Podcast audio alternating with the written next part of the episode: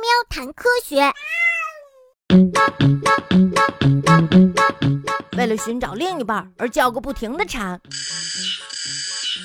一到夏天，蝉就开始叫了起来。它们通过迅速震动的腹部振动膜发出声音。不同种类的蝉叫声也不一样。翅膀上有毛的喙菇从叽叽叽开始，又以叽叽叽来结束。毛喙菇长得很像毛蝉，但是呀，它们的叫声却很不一样。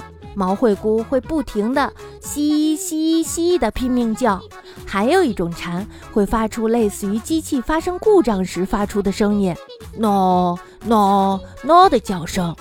人们呀会下意识地观察一下周围是不是有出了故障的机器。叫声最大的炸蝉会发出沙沙的声音，这种声音呀长达二十多秒。油蝉从叽咕咕开始。声音渐渐地变得快而高，最后呀以它咕它咕结束。鸣鸣蝉则从咕开始，以咩咩咩结束。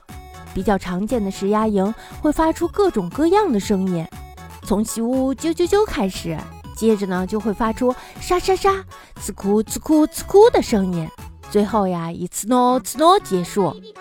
蒙古寒蝉会发出嘶润嘶润的声音。细蝉则会发出“金嗡金嗡”的声音，最后呀以“哒咔哒咔”结束。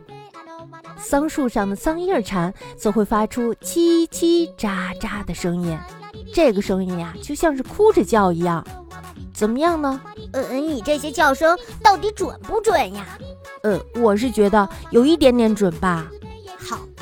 还是希望我自己能够亲自听一听。嗯，对呀。